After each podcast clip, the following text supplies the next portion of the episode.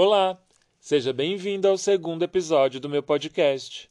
Eu me chamo Alex e hoje vou falar sobre tecnologia e o filme Brilha Eterno de uma Mente Sem Lembranças. É, a ideia desse episódio de hoje surgiu agora há pouco. É, eu ia falar sobre outra coisa, eu tinha me preparado para. Eu estava planejando, né? É, pegando algumas referências para falar sobre mentira, continuar falando sobre mentira, porque mentimos, é, filmes em que a mentira é um componente essencial. Falaria também um pouco de religião. É, enfim, eu acho que foi bom não tocar nesse tema agora, porque eu estou começando, não quero despertar a fúria do meu público, estou aqui para difundir o amor paz e a liberdade de expressão. Hoje é, eu vou começar falando sobre tecnologia, sobre como é minha relação com a tecnologia. Bom, é, no meu trabalho, meu principal assunto, eu trabalho como redator e o que eu mais abordo é transformação digital, novas tecnologias, inteligência artificial, é, redes de, de linguagem, redes neurais, é, linguagem natural, tudo que envolve esse universo tecno, tecnológico de transformação digital. E além disso, eu tenho uma, uma formação na área. Pode se considerar uma formação. Eu fiz redes de comunicação eu acho que entre os anos de 2005 e 2007, para vocês verem que eu estou aqui desde o começo da tecnologia. Eu estava aqui no dia inaugural da internet no Brasil. É, então tenho vivência, eu tenho local de fala para falar sobre tecnologia, porque é, é um assunto que sempre me despertou interesse. Na verdade, nossa, a mudança de ritmo da voz é uma coisa de louco, né? Mas isso é normal. É sobre isso que eu queria falar também. É que a tecnologia, assim, no começo dos anos. Não sei se era no começo, no final do meio para o final dos anos 2000, é, todo mundo falava né, que ah, tem que a profissão do futuro, tem que trabalhar com tecnologia. E eu comprei a ideia. Mas é, não, não só por isso, é, é, eu gostava realmente do, da área. Aí aconteceu que, enfim, quanto a ganhar dinheiro, eu me decepcionei um pouco, por isso que eu, que eu saí. Mas hoje eu vi que eu estava errado. Eu deveria ter continuado, ter insistido, ter feito outras coisas na área, que hoje eu estaria rico. Mas não foi o caso. Hoje estou aqui tentando me redimir, gravando esse podcast sobre tecnologia e eu estou enrolando vocês porque eu esqueci o que eu ia falar, mas enfim, sim, eu me decepcionei com, com a tecnologia no, no quesito de ganhar dinheiro, porque é, todo mundo que estava fazendo o curso que eu estava fazendo estava saindo para trabalhar como suporte de provedor de acesso, trabalhando para o UOL, para o Terra, para o IG e o que é isso? Bom, não é nada contra a profissão, é que eu realmente eu não levo jeito. Se eu fosse trabalhar lá, é, certamente eu seria mandado embora no primeiro mês, porque eu não tenho paciência para quem está começando. Então, como é que eu posso dar suporte para uma pessoa que está lá com dúvida das mais básicas possíveis? Pra você ter ideia, era início da internet no, no país. A gente estava começando. Aí é aquele povo que ligava, por exemplo, para reclamar que não estava conseguindo se conectar com a internet, mas o modem estava fora da tomada. Aí falava, ah, tira o modem da tomada, senhora. Ela falava, ah, era para colocar. Era esse tipo de coisa que tinha que lidar. E assim, eu não conseguiria evitar de dar uma re resposta sarcástica, eu acho. E outra coisa também, se a pessoa começasse a ser grossa comigo, eu ia responder na grosseria, que eu acho que o telemarketing tem que agir assim mesmo. Tem que colocar esse povo no, no lugar deles, que vocês não têm culpa de nada. Vocês estão ali só prestando atendimento, fazendo tudo o que é possível, menos as preguiçosas, que fica sem querer fazer o mínimo, mas aí é, é, é exceção, tá? A maioria está lá fazendo trabalho, só quer que, que ser tratado com educação. Então vamos respeitar os telemarketing aí, mais paciência, por favor. Lembre-se que eles estão lá e eles ganham uma, uma merreca. Porque era, não sei se é assim ainda. Mas na minha época era. E, e enfim, eu falei, gente, é esse a mina de ouro que me prometeram para aguentar desaforo e, de, de cliente chato, eu falei, gente, não pode ser isso. Eu não, não, não quero esse futuro para mim na tecnologia. Aí eu mudei de área. Mas ah, eu, eu cheguei a trabalhar na área de TI. Eu trabalhei numa empresa que tinha um chefe chatérrimo chamado Peter. Se você estiver me ouvindo, Peter, saiba que um dia eu coloquei o dedo dentro da sua água. É, Tava numa reunião, ele fez eu ir buscar água para ele. Vê se pode, só porque eu era estagiário. Foi, era, era, horrível, era, era, era, era o tipo de comportamento que era comum, gente. Era assim mesmo.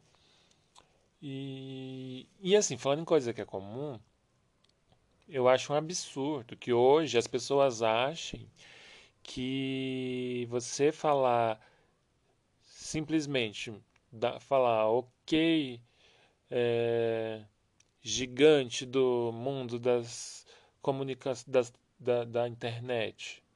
Faça tal coisa. E ele faz. É que assim, gente, eu não posso falar ok, tantanã, porque senão abre o assistente virtual aqui. Ela vai falar: Olá, Alex, em que posso ajudar? Ela vai atrapalhar tudo.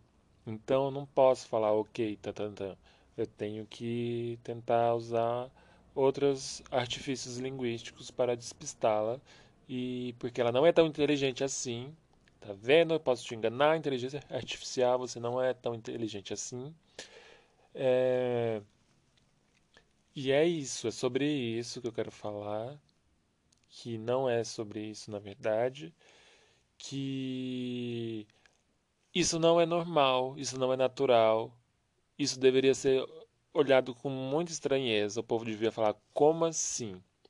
Se eu consigo ensinar um celular a falar, então pode ser que eu também seja uma inteligência artificial que está aqui só aprendendo as coisas o tempo todo, que eu sou um código.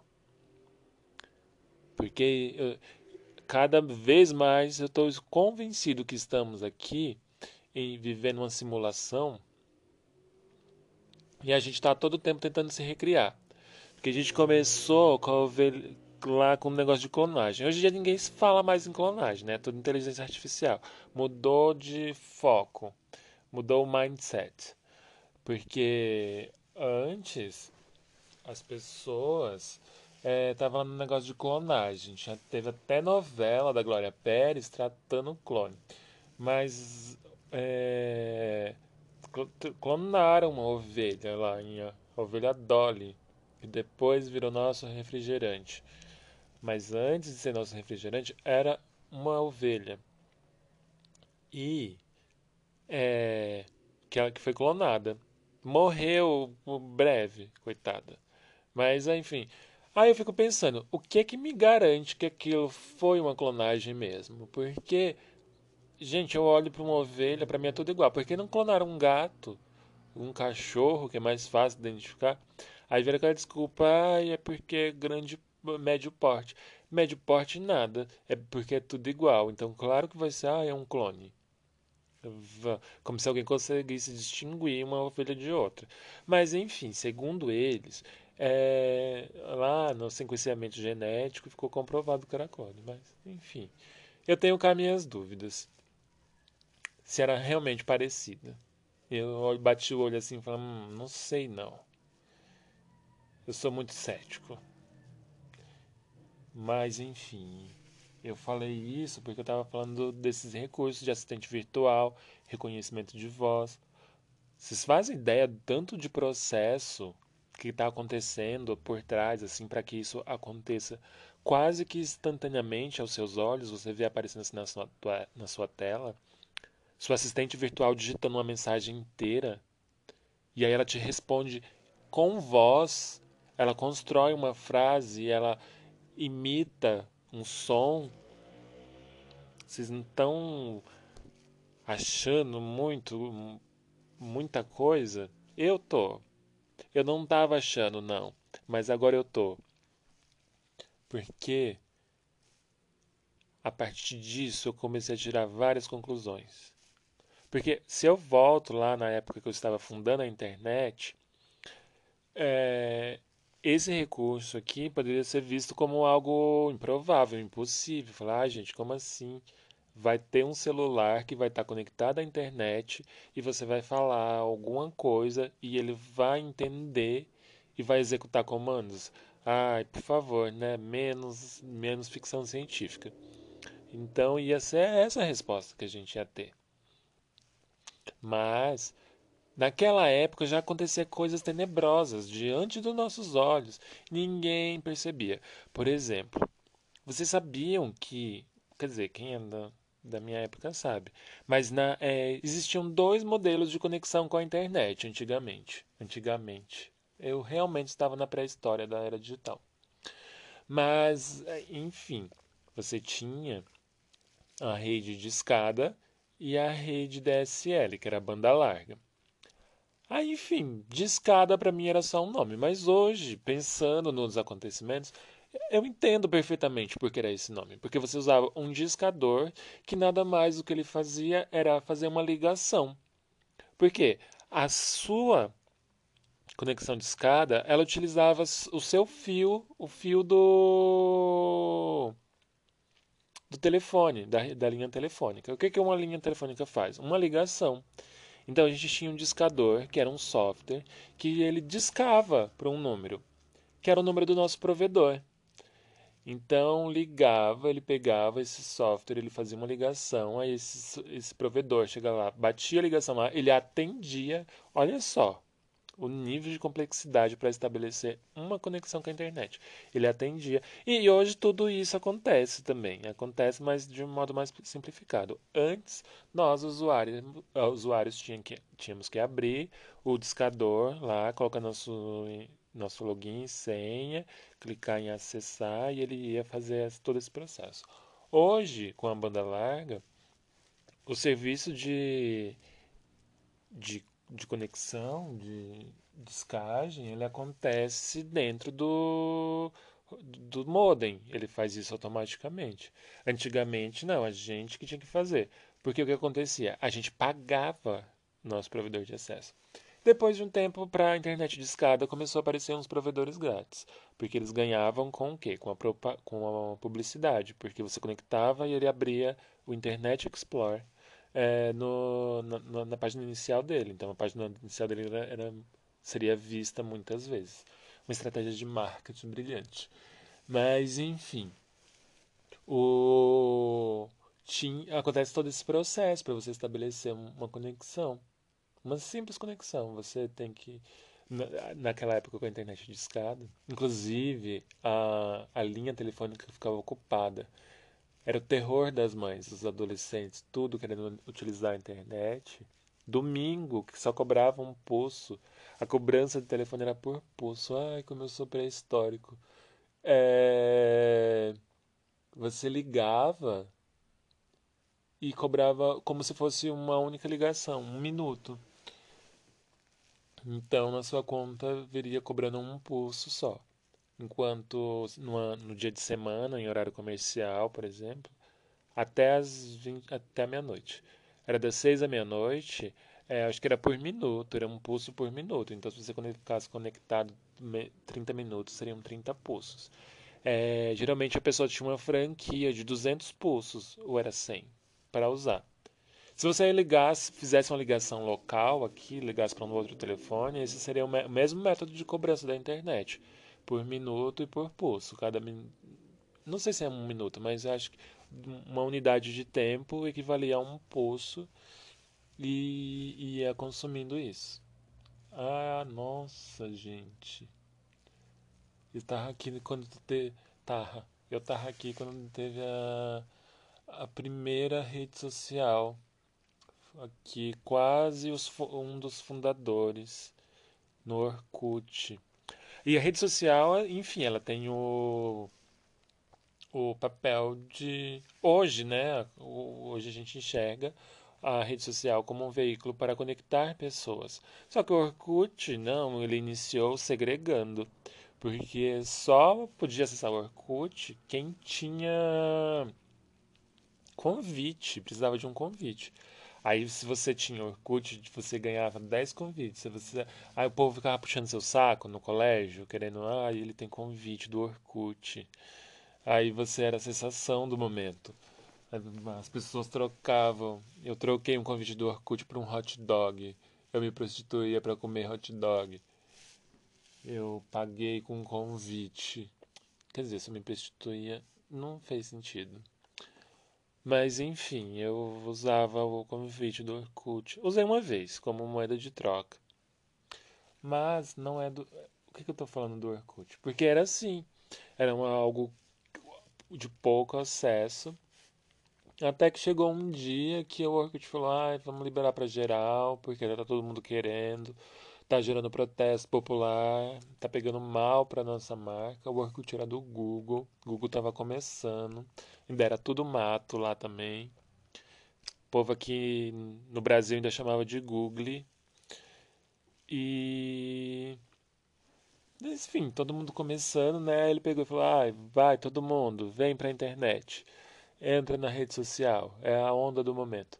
Aí as pessoas foram e aí tinha os puristas do Orkut, as pessoas ficaram revoltadas, falaram: como assim agora qualquer um pode entrar? Olha o nível que ficou essa rede social, olha onde estamos. E, e tinha a, a patrulha do, do da gramática normativa. Tinha, na época, a gramática estava em alta. Pasquale tinha até quadro no programa da Globo.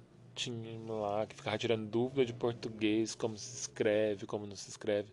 E tinha a patrulha da, da, da gramática que começou a reclamar, né? Falar, ah, depois que qualquer um pode entrar no Orkut, é, olha os erros de português que está acontecendo e falando bem assim: ah, não vejo a hora de fechar, da horário de fechar a Lan House para sair esse povo do Orkut. Ah, um pessoal falando que só ia usar o Orkut de noite. Olha só o absurdo que era aquela época. E as pessoas falavam isso abertamente, sem ser medo, de, sem ter medo de ser cancelada. Ela falava nas comunidades, lá falando: odeio quem entrou no entrou no Orkut sem convite. Tinha essa comunidade. Da central do ódio. Tinha muita comunidade de odeio. As pessoas gostavam de exprimir, exprimir o ódio delas. Era um outro tipo de hate. As pessoas simplesmente, ah, eu odeio ela, vou participar da comunidade. Ninguém ficava mandando mensagem pra pessoa falando pra ela morrer, pra ela se matar. Era diferente. Era de um jeito mais sutil. Claro que a pessoa ia ficar mal, né? Falando, nossa, a comunidade que me odeia tem 500 mil pessoas participando. É triste, é impactante, mas é, é menos pior do que uma pessoa ligando falando, ah, eu vou te jogar uma bomba, sua maldita. Então, enfim. Eu prefiro antigamente, estou sendo saudosista aqui, mas era uma, uma forma de ódio menos agressiva, a meu ponto de vista. Mas isso não tem nada a ver com, com a temática de hoje, que é sobre. Enfim, eu estava falando sobre tecnologia. Vocês viram, né, que acontece para você fazer uma simples conexão. Imagine, é, no, no Senai a gente teve um projeto Pikachu, que a gente tinha que fazer um Pikachu andar de um lado para outro da tela, abrindo e fechando a boca, e isso tudo sincronizado com um áudio repetitivo de Pikachu, Pikachu. Enfim, era esse. E eu perdi noites de sono tentando fazer esse negócio. E não foi fácil. O, o Pikachu tinha ataque epilético, ele chegava no final ficava tremendo, assim, não conseguia voltar. Era, foi terrível, foi traumatizante. Um monte de gente chorou, desistiu do curso, para vocês terem ideia de quão difícil é o negócio. Agora você imagine o negócio captar a voz e converter isso em sinal digital e converter isso em caractere e mostrar isso na tela. E tudo isso muito rápido, não faz sentido nenhum. Não era para isso estar acontecendo. Inclusive, eu acho que as coisas estão saindo do controle. Mas é, eu vou falar de revolução das máquinas em um outro momento. É... Vou falar sobre o filme agora, né, gente? Porque 20 minutos ainda não fala... toquei no assunto do filme, coitado. O filme é a história de Joe, Joel Clementine, interpretado por é, Jim Carrey e Kate Winslet. E o filme basicamente é a história. É, a Clementine e Joey se conhecem, vivem uma relação e depois se separam. E a Clementine resolve simplesmente apagar o Joey, Joey da sua cabeça, é, literalmente. Enfim, aí ele descobre que ela fez esse procedimento e ele vai lá e vai fazer também. Só que durante o procedimento ele se arrepende. E o filme é legal porque é a gente dentro da cabeça dele, tentando ver, ver o que está acontecendo. Aí a gente descobre como foi construída a relação deles, é, como ela se deteriorou e assim por diante. Eu tô dando spoiler mesmo, porque esse filme é bem antigo. Tá na Netflix, para quem ainda não assistiu, é uma boa oportunidade, é um filme para você falar, ah, eu sou cult, eu conheço, eu assisti Brilho Eterno de uma Mente Sem Lembranças. Coloca lá na sua coisa assim. Eu assisti esse filme a primeira vez porque eu gostei do título, eu tava na, na locadora, gente, na locadora, eu fui lá alugar VHS, fita VHS. E é, tava passando assim, aí vi esse título me chamou muito a atenção. Brilho Eterno de uma Mente Sem Lembranças. Eu falei, nossa, que poético. E o filme realmente ele é muito poético. Ele. A, a, forma de concepção dele é muito legal. É um filme muito bonito. Um pouco triste em, de, em determinados momentos. Ele pode dar umas, uns gatilhos. Mas é um filme muito bom. Eu super recomendo. E a questão de eu abordar a tecnologia com esse filme é porque hoje eu acredito to ser totalmente possível que no futuro as pessoas estejam oferecendo esse tipo de solução, assim, de apagar segmentos da nossa memória. Porque a gente tem um, um mapeamento cerebral hoje muito completo e muito complexo. É, as pessoas sabem exatamente quais regiões do nosso cérebro são acionadas quando a gente pensa. Não sei se chega nesse nível, mas é, determinadas emoções estão atreladas a determinadas partes. Então, é, e hoje é, já são utilizadas em fase de teste ainda tecnologias para conter né, um, um, um, dano cerebral que causa a. Ai, gente, como é o nome daqueles, daquele alemão?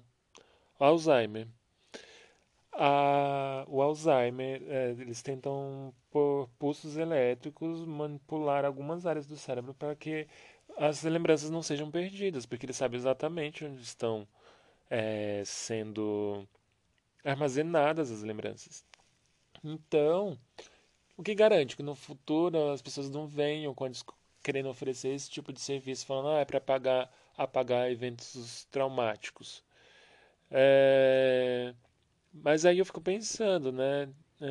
Até que ponto isso é, seria aceito, assim, porque eu acho que te, eu teria muita resistência. Até porque eu, é, é preciso comprovar que o apagamento da memória é, é suficiente para apagar o trauma. Porque eu acho que o trauma é uma resposta tempestiva. Quando o trauma acontece, o cérebro dá uma resposta para aquilo, para aquele evento. E eu acho que uma vez que ele respondeu, simplesmente esquecer o evento não é suficiente, porque a partir daquele, daquele momento você não é mais a mesma pessoa. É como se você fosse uma um, um corpo em uma direção e você encontra um obstáculo que bate e desvia a sua rota.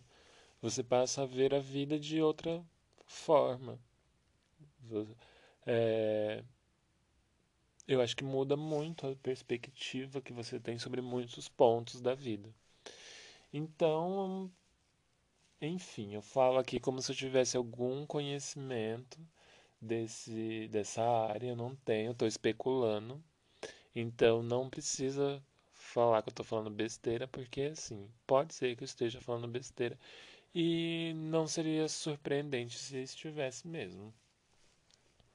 Mas enfim, gente, isso aqui é um, é um diário que, que vai servir o quê? Como registro para o futuro. Porque imagine, é, as pessoas vão ter registro de tudo no futuro. A gente está no começo da era digital, na pré-história da era digital. No futuro vão ser possíveis tanta coisa. Eu tenho tanta coisa para falar sobre o tema ainda, só que já está enorme esse negócio. Eu acho que vou fazer uma parte 2 em algum outro momento, que eu tenho até o filme para falar, que é o filme Searching, que é muito bom também. Se quiser já ver o filme, porque eu vou contar spoilers. Então é isso. Se você ouviu até aqui, obrigado. É, me segue nas redes sociais, Twitter, X Dias, Instagram, XL Dias. Beijos, tchau.